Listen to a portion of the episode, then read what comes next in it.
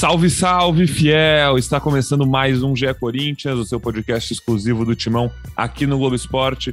Corinthians que venceu o Deportivo Cali por 1 a 0 no segundo jogo da fase de grupos da Libertadores. Sua estreia em casa na Neoquímica Arena para quase 38 mil torcedores que cantaram o jogo inteiro, apoiaram, sentiram muita pressão. viram um jogo complicado e para o intervalo 0 a 0 e no segundo tempo com um gol contra bizarro conseguiram soltar o grito da garganta, comemorar os três pontos. Careca Bertralha e Bruno Cassucci, que estavam na Neoquímica Arena, estão aqui no podcast comigo para falar sobre esse jogo, os prognósticos da fase de grupos da Libertadores, os próximos passos do Corinthians, que enfrenta o Havaí no fim de semana e estreia na Copa do Brasil contra a Portuguesa do Rio de Janeiro na semana que vem. É, será que.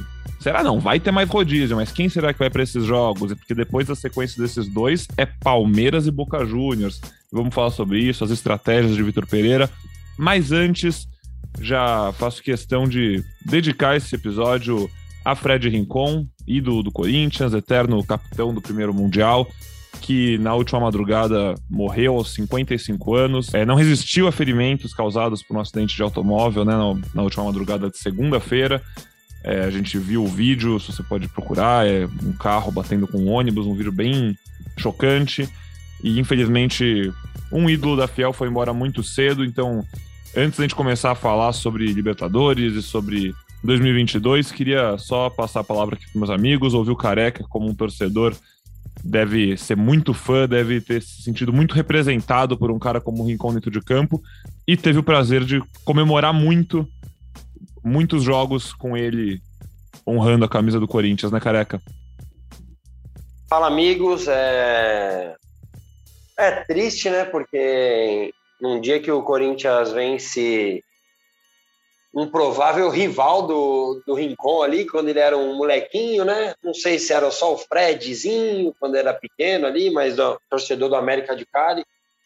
Corinthians vence o Deportivo Cali, que a gente vai falar bastante da parte feliz né, do podcast, mas obviamente que a gente lamenta. É, eu cheguei em casa da Arena, feliz da vida, gravei vídeo ali cantando hino, chegando em casa, mas daí quando eu cheguei, é, vi que eu ia ter um pronunciamento e, infelizmente, é, eu já fui dormir com, a, com essa triste notícia. É um cara que representou muito o Corinthians, né?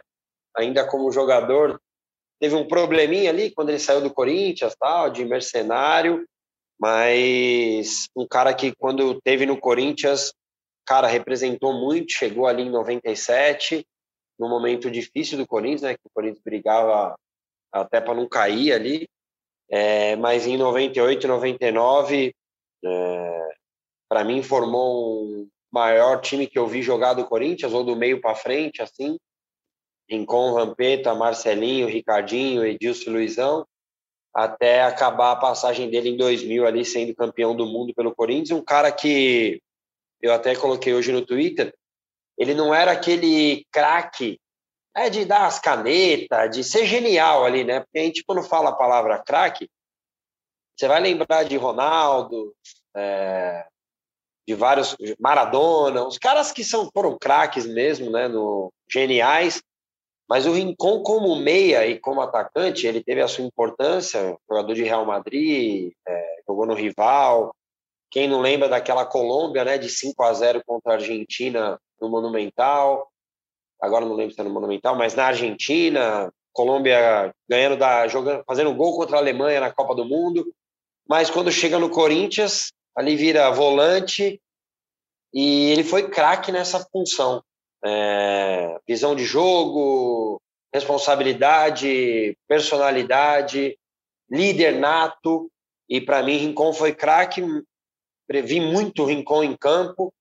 É, tinha um cotovelo bem afiado também e conquistou muitos títulos no Corinthians, representou muito e hoje é um dia triste para o corintiano que acordou com essa notícia. Eu, no caso, já fui dormir com ela, é, mas tenho certeza que vai ser lembrado e o Corinthians deve homenagear também o Rincon, porque apesar do, da passagem que eu falei no início da, da minha fala aqui, foi muito coringão, é, representou muito e jogou muita bola, então a gente fica triste É, ainda mais sendo um acidente de carro, né? Um cara cheio de saúde ali, sempre foi, né? Um cara um, forte assim, representou muito o Corinthians, a gente fica triste.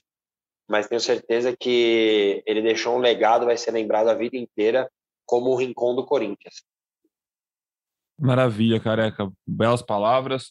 É, Cassucci, realmente curioso imaginar esse sentimento agridoce para tantos torcedores que não só estavam na Neoquímica Arena ontem, mas pensando naqueles que estavam, que foi quem estava ao seu redor ali, você viu o jogo, chegou antes na arena, foi embora depois, acompanhou toda a movimentação e viu uma noite tensa como não se via há bastante tempo lá, mas com um final muito feliz, com aquele grito de gol que sai da alma, né? E aquele grito de apito final, de comemoração de vitória que parece que desafoga o peito. Então, a torcida saiu do estádio realmente muito feliz, depois veio até essa notícia que já parecia que podia acontecer, enfim. Mas já pensando na noite de quarta, na noite de quarta-feira de Libertadores, nessa vitória muito importante do Corinthians contra o Cali, queria suas primeiras palavras, falar do que você viu na Neoquímica Arena, até encontrou o reforço do Coringão por lá, né? Foi isso mesmo. Salve Pedrão, salve Careca, fiel torcida. É, encontrei o Rafael Ramos lá no setor oeste, mais ou menos uma hora antes do jogo. Ele estava parecia até admirando ali aquele espaço cheio de mármore que, que é, é bem bonito mesmo da arena. Ele é, acompanhou o jogo num, num camarote, acho que estava aguardando, não sei se familiares, se é algum amigo que veio com ele, mas estava por ali, eu fiz um registro. E antes de falar do, do jogo e do, do ambiente da arena, queria também falar um pouquinho do Rincon. A gente viu o Corinthians se solidarizando no telão ali, teve uma mensagem no pré-jogo. É, e infelizmente é, eu pelo menos recebi a notícia quando estava chegando em casa, porque a gente continua trabalhando ali do estádio depois, então encerrei os trabalhos ali por volta das duas da manhã e foi quando recebi a notícia muito triste. Imagino que muitos corintianos tenham recebido a notícia ao acordar nessa quinta-feira. É, e para quem para quem é um pouco mais jovem, né, eu sei que tem uma galera muito mais nova que, que ouve o podcast, às vezes até de uns 25, 20, 24 anos ali, talvez não, não tenha conseguido acompanhar tão bem o Rincon. E, cara, era um volante, um volante que pode se dizer moderno, né? Porque não se limitava a ser o cara durão, o cara marcador. É, eu vi até alguns vídeos da, da galera hoje compartilhando o Rincon, fazendo desarme, encarando o Edmundo naquela final do Mundial, e realmente ele marcava muito, era um cara duro e um cara que intimidava pelo porte dele mas era, um, era muito técnico também. Ele era um 5, mas era um 8, e em alguns momentos tinha qualidade de 10, de chegar finalizando, de chegar dando o último passe. Era um, um baita jogador e um cara histórico com a camisa do Corinthians. Foram 158 jogos, 11 gols, campeão paulista em 99, bicampeão brasileiro em 98, 99, como a gente falou, é, capitão no Mundial de Clubes de, de 2000 e formou aquela linha de, de meio de campo histórica do Corinthians que qualquer moleque da minha idade gostava de falar na pelada, né? Que era o Ricardinho, que era o Marcelinho, ou que, que era o, o Rincon e o Vampeta. Então, uma, uma perda muito precoce, né? De um cara que ainda era novo, é, que ainda tinha, tinha poderia viver muita coisa, mas que deixou um, um legado, que deixou uma história e que ficou marcado no Corinthians. É, nossas reverências, nossa homenagem, nossos sentimentos também à, à família do Rincon. E, e feita essa homenagem, bora falar desse jogo sofrido, né? Sofrido. Os, todos nós aqui estávamos na arena e sentimos aquele ambiente ali que era de apoio, mas que em determinado momento do segundo tempo eu estava lá nas cabines, mas imagino que vocês é, ali nos outros setores tenham sentido aquela coisa de um olhar para o outro e falar: será que hoje a bola não vai entrar? Será que vai ser uma daquelas noites que, que o Corinthians vai martelar, martelar, martelar e não vai conseguir tirar o zero do placar? Mas com uma ajudinha do Deportivo Cali, a vitória veio e, e temos muita coisa para falar desse jogo. Ajudinha, você foi bem amigo, hein, Cassucci? Não dá só para botar na conta deles, porque o Corinthians pressionou, não. o Corinthians forçou erros, mas, mas teve uma colaboração gigante dos caras. O Corinthians, independentemente do gol contra, né? O Corinthians mereceria a vitória. E, e assim, já podemos começar a falar mais do jogo. O Corinthians jogou bem, o Corinthians criou chance. A gente viu um Corinthians que parecia entender o tamanho do jogo, o tamanho da necessidade da vitória. O Corinthians foi para cima. É, mas, enfim, foi 1 a 0 com um gol contra. Foi ali na sua frente, né, Careca? Você que estava no setor norte. É, qual foi sua reação quando você viu a cabeçada do zagueirão pra, contra a própria meta? Cara, é, é bom falar isso aí mesmo, que o Corinthians jogou bem, porque, assim, primeiro, vamos partir de novo daquele princípio que existe um adversário, tá? É, não é que você ah, o jogar bem é só quando ganha de 6 a 0 5 a 0 Não, não é isso. O Corinthians jogou bem o jogo e o que o jogo pedia. Era um jogo tenso, né? O Corinthians muito pressionado pela derrota pro, aos Red. É, uma derrota ontem na Neoquímica Arena jogaria uma pressão muito grande. O Corinthians teria poucas chances de classificação, né? Teria que ter praticamente 100%, sendo dois jogos fora de casa. Então, tudo isso conta, é, e acho que o Corinthians administrou bem essa pressão psicológica. É, o Corinthians deu poucos espaços para o Deportivo Cali, os números mostram isso. O Corinthians comandou as ações e teve gol anulado, e teve bola na trave, teve defesa do goleiro difícil, inclusive essa da trave também ele defende. É, então, acho que o Corinthians jogou para vencer, é, não só forma, no modo de dizer, ah, jogou para vencer. Não, o Corinthians é, criou para fazer os gols, e daí em uma dessas jogadas do Corinthians, né, rodando a bola, um chute bom do Fagner, que, meu Deus do céu, como joga o Fagner, hein? É, ali a pressão do Jô também em cima do cara fez ele encobrir o goleiro. E, cara, nós ali atrás do gol, eu até brinquei com um amigo meu que estava comigo ali, Mauricinho, é, que acho que a gente comemorou mais o gol do Jô do que esse gol, assim, ó. o gol do jogo parece que teve uma, um gol anulado, né? Teve uma explosão maior, porque você fica meio estranho. Eu também estava naquele gol do Oséias, a gente comparou, né? É, Corinthians e Palmeiras, que o Oséias mete o gol, cara, eu lembro daquele dia, eu falei, mano, nem comemorei, falei, deve ser alguma pegadinha, não tá valendo isso aí. E ontem não, a gente já tava com aquele grito de gol entalado na garganta, e cara, que bom que esse cara aí ajudou, é, a gente precisava mesmo dessa forcinha aí, porque eu acho que quanto mais passasse o tempo ali, a pressão aumentaria psicológica. E depois desse gol, o jogo ficou mais, entre aspas, tranquilo. É, e o Corinthians conquistou uma vitória importantíssima e, para mim, jogando bem. A gente vai falar mais aqui, mas com alguns destaques. A partir do momento que você gera dúvida quem foi o melhor do jogo, né? É, quer dizer que teve bastante gente que jogou bem.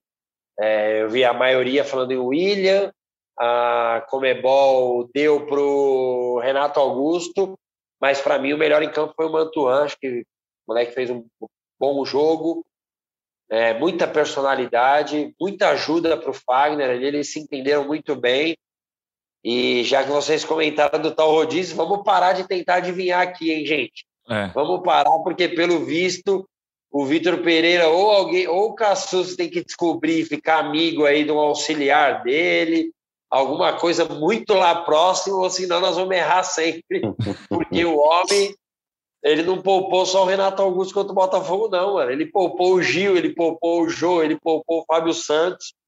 E o Corinthians fez um bom jogo, inclusive com esses três aí jogando bem, para mim. Verdade. E a gente precisa, a gente precisa esperar o último treino para fazer a gravação do podcast, então. E, e, às vezes nem isso, porque não é garantia que o time que treina na véspera vai para o jogo. É, até consegui antecipar horas antes ali da partida que ele iria sacar o, o João Vitor, mas é muito difícil realmente é, prever ou antecipar as escalações do Vitor Pereira, porque mexe muito, mexe em setores que às vezes a gente acha que já estão consolidados. Uhum. É, e, e, e, até ele nesse ponto. ele poupou o João Vitor pela sequência? Não, não. O, que eu ouvi foi a opção técnica. Até porque a zaga é um setor em que o desgaste é menor, né?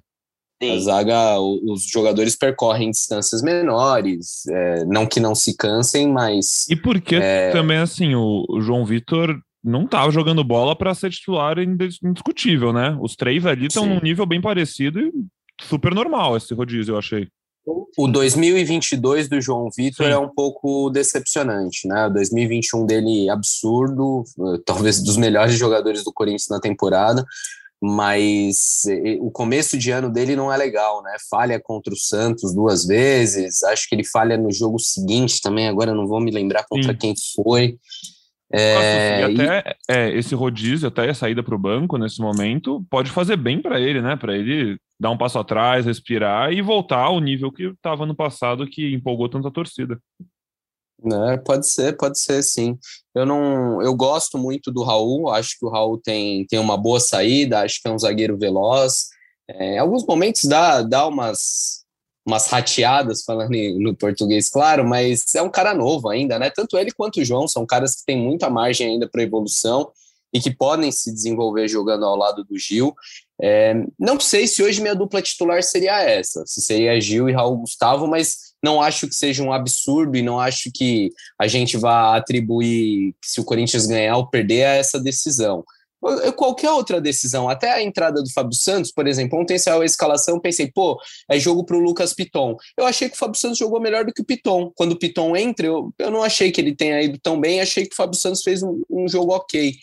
É, mas assim, o Careca falou um bom jogo do Corinthians, acho que o Corinthians jogou bem é, na maior parte do tempo. Acho que depois de tomar o gol, a postura não foi legal, e o próprio Vitor Pereira fala disso: que quando você tem uma vitória, um placar magro, é, mentalmente você começa a falar: preciso garantir essa vitória aqui, essa vitória é importante, então deixa eu segurar um pouco mais. E aí o Corinthians correu mais riscos é, do que deveria. E o fato da gente falar, ah, foi uma boa atuação, não quer dizer que esse Corinthians esteja rendendo tudo que pode render ou que é, não, não careça de ajustes. Acho que é, ainda tenho dúvidas de como encaixar Renato e Paulinho no meio de campo.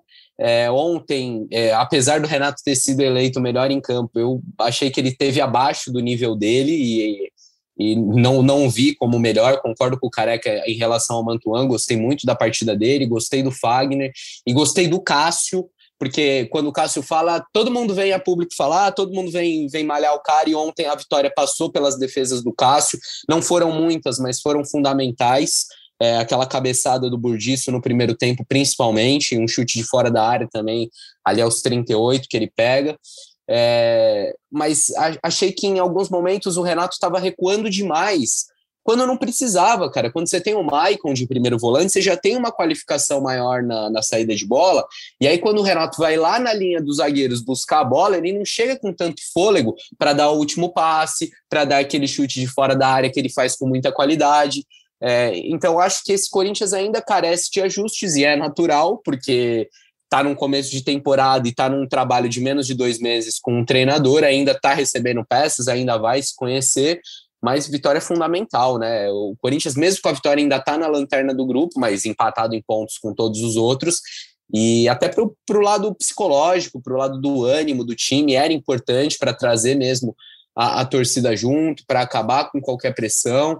Então, é, não é uma vitória para mascarar erros, para mascarar problemas, mas é uma vitória para dar confiança e para, quem sabe, embalar esse time aí na, é, na, na, nos jogos que, que vêm pela frente, que serão dificílimos.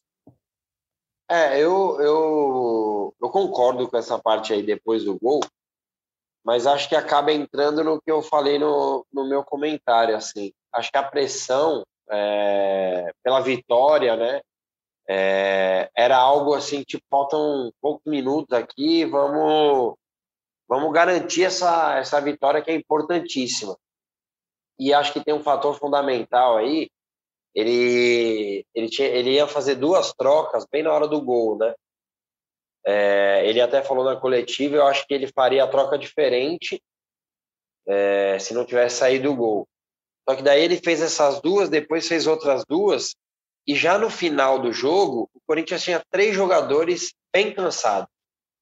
Renato Augusto, é, William e Mantuan. E ele só tinha uma troca. Cara, a gente ali na arquibancada fala, meu, qual desses ele vai tirar? Mas a gente pensava no Mosquito. É, só que ele pensou ainda mais defensivo, até pela pela importância da vitória, né? E daí ele fez ali uma linha com o Bruno Melo, colocou o Pitão na segunda linha, né? Para até para melhorar também a bola aérea, né? Porque ele imaginava que o time colombiano é, ia usar essa essa estratégia para tentar ali o um empate no final. E acho que faz parte, né? Eu começo até o vídeo do Voz da Torcida falando. Corintiano maloqueiro e sofredor, e se não é sofrido, não é Corinthians. É, acho que o Corinthians jogou para não chegar nessa situação. O 1 a 0 era magro. É, o Corinthians podia já estar tá mais tranquilo no jogo, a bola acabou não entrando, e daí faz parte do jogo também fechar a casinha e garantir uma vitória que era importantíssima. Então, acho que a parte psicológica afetou muito também a parte física, até para o Corinthians não conseguia mais segurar a bola, né? O Corinthians não conseguia devolver a bola para o Deportivo Cali, que vinha novamente, mas graças a Deus, cara, teve uma hora, eu olhei no relógio da, do placar ali, eu não sei se eu gosto dessa história do, eu acho que eu olhei umas quatro, cinco vezes, não saía do 39. Eu falei, não é possível que eu olhei e ainda tá no 39. Cara, que desespero, o Corinthians precisava muito da vitória e ela veio é, para tirar um pouco desse peso para o Corinthians chegar no jogo contra o Boca, se Deus quiser, com uma confiança maior para fazer de novo o dever de casa e, e ver o que a, a rodada vai mostrar para ele no jogo lá na Bolívia do Deportivo Cali com o Red. A gente está falando do, do Vitor Pereira não não dá muitas dicas do time e tal, enfim. E está muito claro que esse rodízio já é uma regra e isso é muito importante. Eu, é, ele usou 22 jogadores nos últimos três jogos e deixou claro, ele falou na coletiva que a lição que ele está tendo é mesclar o time, ainda mais um time que vai ter que vai ter que estar tá sempre tão intenso por essa ideia de jogo, enfim, tudo aquilo que a gente sempre fala, é importante que eles estejam fisicamente bem, então é melhor ter o rodízio e tal. Mas uma coisa que tá ficando assim clara é que com Fagner e Mantua numa ponta e o William na outra, para os jogos que os jogos que tiver que ir com o time A, entre muitas aspas, as defesas rivais vão ter uma dor de cabeça braba, porque o que esses caras abrem o campo e tem um Renato Augusto no meio de campo para poder girar a bola mais rápido, até mesmo um cantilho que a gente já falou uma vez ou outra, podendo entrar para ajudar nessa virada de jogo, para acelerar. É, ontem deu para ver o Fagner e o Mantua fazendo muitas jogadas boas, uma dobradinha muito boa. também achei o Mantua melhor em campo. E cada vez que o Fagner volta depois de uma sequência fora, fica claríssimo o quão fora da curva ele é nessa posição há anos e continua sendo. É muito acima da média, ele cria muito, ele é muito seguro, é, você vai muito tranquilo que dali vai sair coisa no ataque, na defesa dificilmente você vai ter dor de cabeça. E do outro lado, o William, assim como fez contra o Botafogo, é assustador, cara. Ele bota na frente e não tem para ninguém. Dessa vez ele não conseguiu criar os gols contra o Botafogo em um tempo, ele deu duas assistências. Dessa vez não conseguiu, mas criou bastante chance, criou oportunidade, gerou né, desequilíbrio na defesa rival. Enfim, é um Corinthians que, mesmo sem a gente conseguir definir uma escalação é, titular, vai mostrando que vai poder criar muito na velocidade das pontas, na virada de jogo, num contra um, e que as defesas rivais vão ter que se desdobrar, né? É isso. Tá. E, e, careca, você gritou gol naquela falta do William lá? Não, não. Eu não, porque eu tava de, eu tava de frente, né? Acho que quem gritou mais era quem tava na leste é, porque pegou no lado contrário, né? Mas eu tava. E ela ainda aprende na rede, cara. Eu tava na é, Oeste, né? Trabalhando lado, mas eu tava de frente, então deu para ver que não, que não foi gol, não. Mas a gente que joga, é, a hora que sai o gol do Jô, você já olha pro bandeirinha, né? Um anticlímax do caramba, mano. É, e achei até que ele era um lance mais fácil, né? Na hora do jogo, fiquei até meio pé da vida ali com ele, porque acho que era um lance mais fácil de se posicionar. É, o careca, e nessa situação da bandeirinha, dá mó sentimento horrível, porque você vê todo mundo comemorando e você já viu que foi anulado, e você fica, putz, que vocês estão gritando, galera. Falava, anulou, anulou, anulou. E você não quer, você não quer ser o mensageiro do caos ali, a galera não tá. Mas eu, eu até, então, depois, depois eu fui ver na televisão, o Vitor Pereira faz até uma, um gesto tipo, fica na linha, que acho que o jogo poderia ter se posicionado melhor naquele gol ali. Depois eu vi a imagem, fiquei meio na dúvida, que foi bem rápido, né? Mas acho que ele poderia ter se posicionado um pouco melhor e ele não precisaria ter passado a linha para fazer o gol. Ele conseguiria chegar. Mas o Corinthians foi muito bem no jogo, acho que criou bastante. Teve um, um, uma bola que o Fagner, essa bola que o Fagner dá para trás é bonito demais o Mantua entrou num carrinho ali, o goleiro fez uma baita defesa, ele já estava indo para um lado. É, eu gostei, eu gostei do Corinthians. É, e acho que o Corinthians sai forte desse jogo. E daí, com as mesclas aí, tem tudo para ganhar do Havaí também em casa.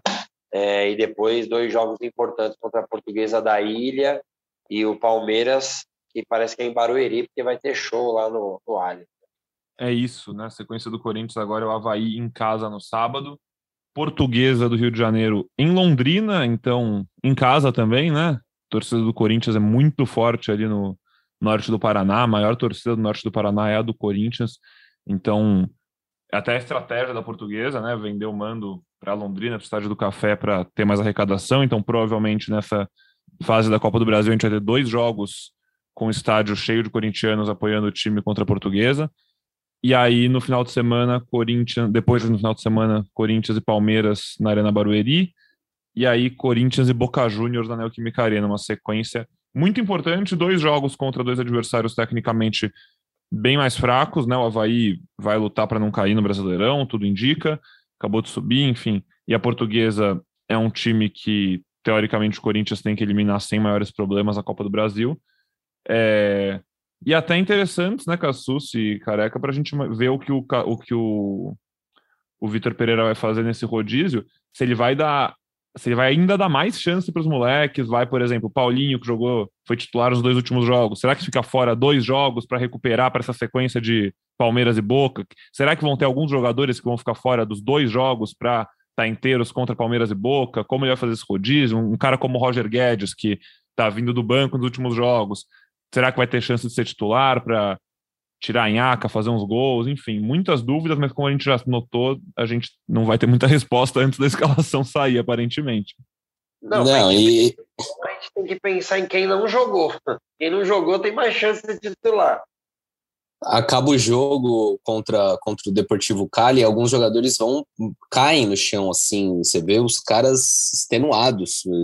Foi foi um jogo que exigiu muita intensidade do Corinthians é, mesmo contra um time inferior tecnicamente, né? Precisa a gente fazer essa ponderação. O Cali, com a bola no pé, tinha certa dificuldade, mas que é, era bem organizado e exigiu muita entrega do Corinthians. Você falou a gente não tem essas respostas e eu, eu, eu a gente não teve nem o direito das perguntas, né? Porque a gente até batia um papo antes da gravação aqui. A Comebol tem um protocolo de apenas 15 minutos de entrevista coletiva. Só que quando você põe o técnico e um jogador, no caso foi o Renato Augusto escolhido, você tem sete minutos e meio ali em média com cada, né? Sendo que você ainda vai descontar o tempo das perguntas dos repórteres. Então, o Vitor Pereira falou muito pouco na coletiva. Eu mesmo não consegui fazer pergunta. Gostaria de saber sobre a escolha dele na defesa, gostaria de saber se ele já tem um planejamento para os próximos jogos, mas ele já falou que vai manter esse rodízio, que vai fazer novas mudanças. A gente espera um Corinthians bem modificado para o sábado. É, e uma, uma troca certa é a saída do Fagner, porque ele ainda tem que cumprir um jogo de suspensão. É, a, a, promotoria recorreu, quer ampliar o gancho do Fagner, que foi de dois jogos. O Corinthians é, tenta, tenta se defender, tenta evitar isso, mas fato é que ele já tem um jogo para cumprir, é, ainda um jogo para cumprir contra o Havaí. E aí vamos ver se vem de João Pedro ou se o Rafael Ramos, que a gente mencionou que ontem estava lá na Arena, vai poder fazer a sua estreia pelo Corinthians. Ele ainda nem foi apresentado, então não sei é, em que condições está. Ele vinha jogando lá pelo Santa Clara de Portugal, fisicamente acho que não vai ser um problema. Vamos ver se tem estreia de reforço já nesse, nesse sábado. Informa o aumentar, né? Vocês viram o Instagram do cara? Ah, era um trator. Eu tava comentando com meu pai e ele falou: ah, ele deve se inspirar no Cristiano Ronaldo, é português, deve gostar do Cristiano Ronaldo e fica tentando imitar o corpo do cara. Meu Deus Mas do céu. O cara tá, tá no shape. Eu acho que ele. Eu acho que vai jogar o João Pedro. É, a promotoria não tem mais o que fazer, não, mano. é um saco, mano. Honesta do cara. É... E acho que ele vai jogar mesmo. O João Pedro deve jogar de novo. O João Vitor deve jogar, sei lá, né? Apesar que a defesa, o Gil vem de um descanso, o Raul descansou bastante. Eu fico curioso. Pra... Muito, bem, muito bem os dois. O Gil Foram. pelo lado direito, né? Que ele não jogava fazia tempo, até na saída de bola, uma, deu umas boa bola ali só para carimbar e depois acelerar a passe. É, o Piton deve jogar, né? É, o Piton foi a única coisa da escalação, Suzy. A gente, é, você falou disso também, né? Quando saiu a escalação, eu, eu torci o nariz para algumas coisas, mas aceitei, assim. Eu só, eu só não gostei dessa do Fábio, apesar de ele ter feito um bom jogo. Tipo, porque o Piton fez um baita jogo contra o Botafogo, sabe? E daí o cara cai, mano, do time.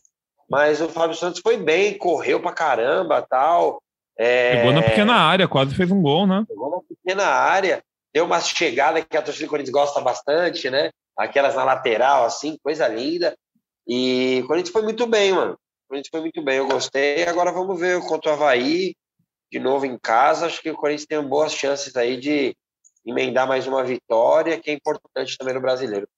Bom, então a gente fica na expectativa para ver se novas caras podem aparecer. A torcida do Corinthians sempre pede para ver os meninos do Terrão estreando. Quem sabe Giovanni teve a chance contra o Botafogo, quem sabe contra o Havaí não pintam Robert Renan, sei lá, o Biro já foi relacionado a alguns jogos também. Tem uma molecada boa que o Vitor Pereira tá olhando, tá botando nos treinos, tá relacionando para os jogos.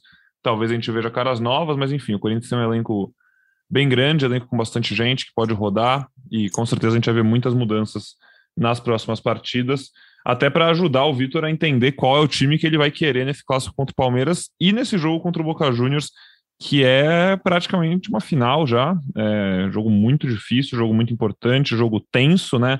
É, o Cassucci falou dos jogadores saindo, acabando esse jogo contra o Cali extenuados. É, a gente não joga, né? Mas assim, a gente tem que entender também que é uma. Não é só o físico ali, é o físico. Eles estão o jogo inteiro, uma demanda emocional grande, né? Foco grande. Você tem que estar. Tá, é um jogo que consome você em todos os níveis, não só no físico, não só no tático, no técnico. Então, o Corinthians já se prepara para mais um jogo assim de Libertadores contra o Boca Juniors. Boca Juniors na terça-feira ganhou do Always Ready de 2 a 0. Eu não vi o jogo, mas pelo que eu ouvi de quem viu, foi que o Boca sofreu bastante para ganhar do Always Ready sem altitude, né? É, que o Boca fez 1 a 0 no primeiro tempo, o Always Ready ainda no primeiro tempo teve um jogador expulso e ainda assim o Boca não conseguiu criar muito mais, fez o segundo gol só nos acréscimos do segundo tempo. É, então a gente não sabe ainda muito o que esperar desse Corinthians e Boca, mas jogando em casa é necessário vencer se quiser passar a fase de grupos, porque Corinthians, Cali e Boca tudo indica que vão brigar. E por que não também o Always Ready? Eu já falei aqui no que na Libertadores do ano passado, o grupo do Always Ready ficou. O Internacional passou em primeiro com 10 pontos, o Always Ready foi o último do grupo com 7. Então, chegaram na última rodada com todos os quatro times com chance de passar de fase. Também não, não é nada impossível isso se repetir. Vamos vendo, faltam quatro rodadas para acabar a fase de grupos da Libertadores e tá tudo zerado, todos os times com três pontos. E Bruno Cassucci, para esse Corinthians e Boca Juniors, Corinthians tudo indica que vai de roupa nova estrear uma camisa em homenagem aos 10 anos de 2012. É isso mesmo, a nova camisa branca, acho que é uma ocasião é, especial, um gancho legal, né? Porque homenageia os 10 títulos, os 10 anos do, dos títulos da Libertadores, do Mundial, Libertadores essa conquistada em cima do próprio Boca. Mas vai ter gente falando que, que não é jogo para estrear a camisa, né? Que não se estreia a camisa em jogo grande, que isso dá zica. Eu sei que tem torcedor que pensa assim, até respeito. Ai, é...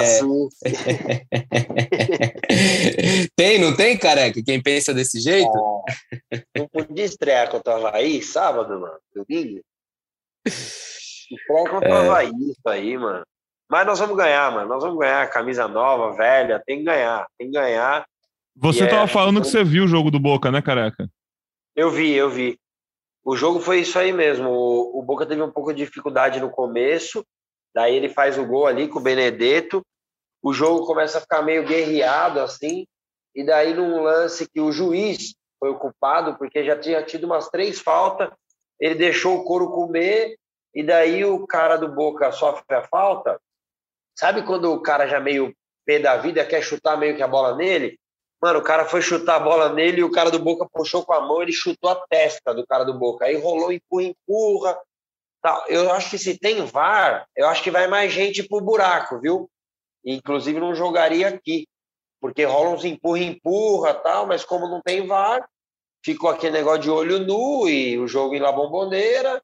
Ele expulsou somente o cara do All Red e deu cartão do Benedetto e deu cartão também num outro jogador do Boca que eu não vou lembrar. E daí no segundo tempo eu imaginava que o Boca ia atropelar com a mais. Não foi o que aconteceu. O Boca também muita dificuldade, né, com alguns desfalques ainda da, daquela confusão contra o Atlético Mineiro no ano passado. É, teve dificuldade, tem um pontinha lá, o número 7, é um moleque da base muito rápido, e daí o Boca acaba fazendo 2 a 0 só aos 96. É, mas não foi um jogo tranquilo, não. É, contra os Red, me deu até um pouco de esperança. Quem escutou nosso podcast sabe que eu dei uma cornetada aqui no All Red, que eu acho que ele não vai fazer mais ponto nenhum mas me deu uma esperança de ele conseguir dar uma complicada aí contra o Deportivo Cali na próxima rodada. Vamos ver, vamos ver o que, que o que, que a próxima rodada apresenta para gente aí no final do turno dessa primeira fase. O Corinthians tem boas chances de terminar como líder aí se ganhar em casa do Boca e aproveitar a sinergia, né, que foi bem importante ontem. Depois de semana passada ter tido muitos protestos, alguns até é, casos de polícia, né, que a gente já comentou aqui, a torcida apoiou e vibrou muito com o Corinthians, jogou junto mesmo, e foi bem legal aproveitar é, essa sinergia da torcida com o time, que provavelmente vai acontecer também contra o Boca, o Corinthians conseguir uma vitória novamente e dar um passo importante no grupo. Foram é. 37.700 é, 37 torcedores pagantes e poderia ser muito mais se o preço do, dos ingressos não tivesse tão salgado, né? Uhum. Já está tudo muito caro, o mercado, a gasolina e o ingresso também exagerado. O Corinthians teve uma renda de mais de 3 milhões e eu, eu, eu vi nas redes sociais, lá na Arena eu não cheguei a ver, mas vi nas redes sociais que teve protesto é, das torcidas organizadas contra o preço dos ingressos e eu acho bem justo, porque tirando o setor norte ali, é, acho que o sul ainda para quem é sócio não estava tão abusivo, mas os demais setores muito caros, né? É, o Oeste ali vazio, né? Oeste inferior vazio, ingressos de 300, 400 reais. É completamente fora da realidade, né? Um terço do salário mínimo, é, um ingresso para um jogo de futebol. É importante você falar isso, Cassus. Sempre importante a gente bater nessa tecla, porque não tem como. E também outra coisa importante de falar, só sobre o que o Careca falou, que palhaçada não ter VAR nessa primeira fase da Libertadores, cara. Eu acho que a gente vai falar isso em todo o podcast, né? Porque vai continuar sendo uma palhaçada, mas não faz o menor sentido. Uma competição que move tanto dinheiro, é, que né, dá tanto dinheiro e não tem o mínimo de estrutura para ter na é, fase de grupos. Mais quatro rodadas aí para dar uma merda, né? Para dar uma merda de tipo porque oh, o jogo do Atlético Mineiro ontem eu não vi, mas já falaram que deu, né? O Atlético América teve é, gol impedido. Falaram que teve um gol impedido. O, o presidente da América protestou. É, vamos ver. Aí. Não é possível que os caras não conseguem, com tanto que arrecada, colocar um VAR, mano. É inacreditável. É, não, tem, não tem justificativa, não tem. Tem justificativa, o, mano. Dinheiro o, não pode ser. O Corinthians pega o Boca Juniors na terça-feira, dia 26, e o Careca falou sobre Cali e o Always Ready. O Cali visita o Always Ready lá na altitude na quinta-feira, 11 da noite. É o último jogo dessa terceira rodada da fase de grupos da Libertadores. Enfim, importante ficar ligado, porque todos os jogos do grupo vão influenciar muito na classificação. Para a gente ir arredondando aqui o nosso programa de hoje, dessa quinta-feira, dia 14 de abril, estamos gravando aqui por volta da 1h40 da tarde. É, do nosso último episódio para cá também rolou o fechamento da janela de transferências, né? Então a gente viu algumas movimentações, como vocês já sabem, Corinthians contratou o Rafael, né, lateral direito, e outras coisas aconteceram. Danilo Avelar foi emprestado para o América Mineiro, o Reginaldo, lateral esquerdo da base, que estava treinando jogo profissional às vezes, foi para o Tom Bense também emprestado. É, Gustavo Mosquito recebeu propostas, né? Se não me engano, de Botafogo e Internacional.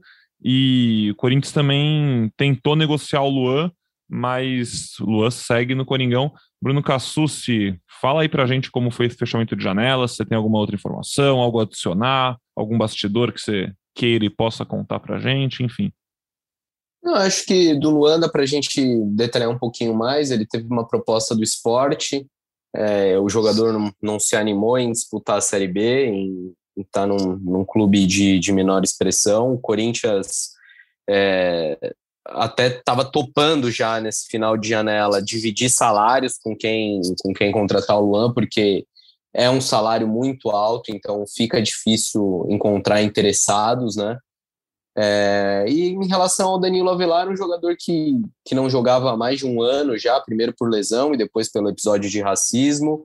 É, teve uma, uma, passagem de altos e baixos pelo, pelo Corinthians, de gols em clássicos, mas também de, de atuações ruins. É, e, e, se queimou e pagou pelo erro que ele. Pelo erro, não, né? Pela atitude até criminosa que ele cometeu de racismo. Fica uma mancha na carreira dele, por mais que depois ele tenha buscado aprender com esse erro e talvez até tirar de lição, de exemplo, mas não, não se justifica e acho que a postura do Corinthians foi correta nesse caso. E é isso, fechou uma janela, mas aqui no Brasil o mercado nunca para, né? E, e logo mais a gente vai voltar a falar de transferências, principalmente em relação às saídas, porque o Corinthians precisa vender jogadores, deposita muita esperança nos caras que estão emprestados, então Ramiro, Matheus Vital, Léo Natel, se não der para fazer uma fortuna, mas pelo menos pegue um trocadinho aí, já já deu um encaminhamento para a situação desses jogadores, mas esse é assunto para os próximos podcasts. Como também será assunto, Pedrão, eu me lembrei agora, o balanço financeiro do Corinthians, né, que a gente obteve, ele foi enviado para conselheiros, é, ainda não foi publicado pelo Corinthians, mas a gente já teve acesso. Ele traz um superávit, ou seja, o Corinthians fechou com as contas no azul é, em 5 milhões. É, o Corinthians não conseguia ter um superávit já há quatro anos, então isso é sim motivo para comemoração.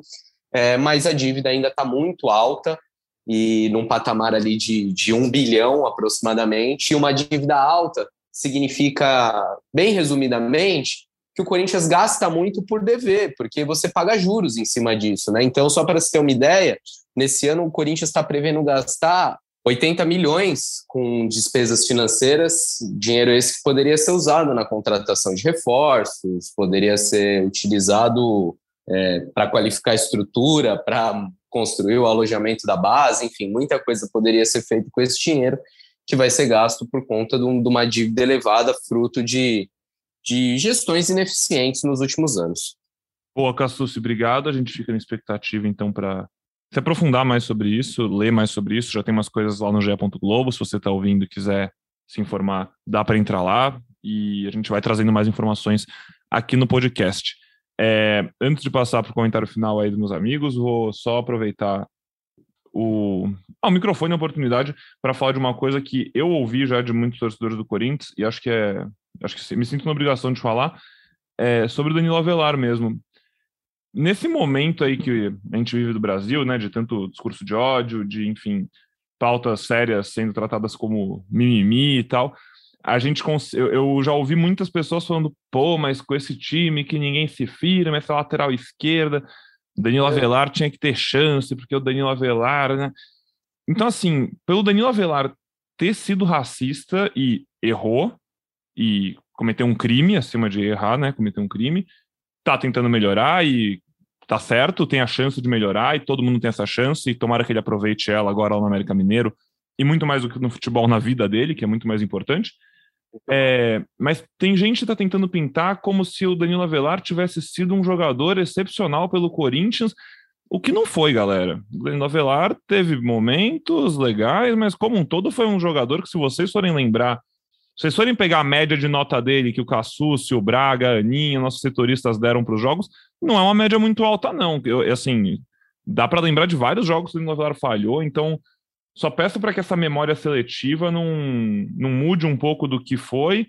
E eu não estou falando isso para desmerecer o Avelar nem nada, é só para não confundir as coisas e uma pauta tão séria como o racismo ser usada por gente que acha que isso não é sério para defender uma volta de um jogador que hoje, tecnicamente, não seria titular no Corinthians, eu acho. Hoje ele estaria atrás de Fábio Santos, estaria atrás de Piton, nem brigaria por essa vaga. Então, que ele tenha uma boa carreira, que ele continue evoluindo como pessoa, como jogador, e boa sorte. Mas eu só queria aproveitar para fazer esse parênteses. Fala aí, careca. Não, Não, na lateral esquerda, fraco, fraco, fraco, fraco, fraco. Seu, na defesa, ele até fez uns bons jogos, é, mas na lateral esquerda, se alguém me falasse, ó, ele foi comprado por causa daquele gol no Allianz, eu preferia ter empatado 0 a 0 Cara, ele tava emprestado, mano. Devolve, devolve. O cara contrataram por 7 milhões, contrato de não sei quantos anos.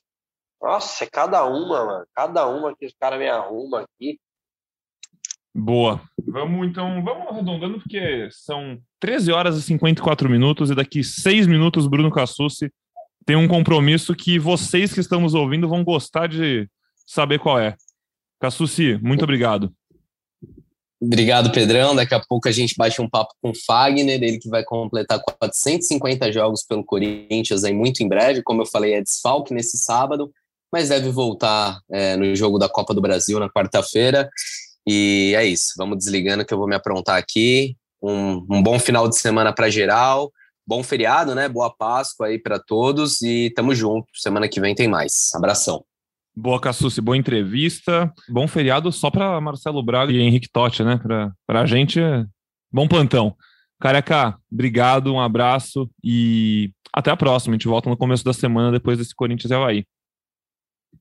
Valeu, amigos. É... Bom plantão pro Pedrão, boa entrevista aí pro Cassucci. É... Descansa em paz, capitão Rincon, e feliz demais pela vitória de ontem é, que o Corinthians continue evoluindo. Um abraço, vai Corinthians. Um abraço, Careca, um abraço, Cassucci, um abraço, um beijo para todo mundo que está na audiência. Obrigado pela companhia em mais um episódio aqui do Gé Corinthians. É, descanse em paz, Fred Rincon. Esse episódio aí, enfim, em homenagem a um dos maiores ídolos do Corinthians, para sempre na memória de toda a torcida. E a gente volta logo, logo com mais um episódio. Até a próxima!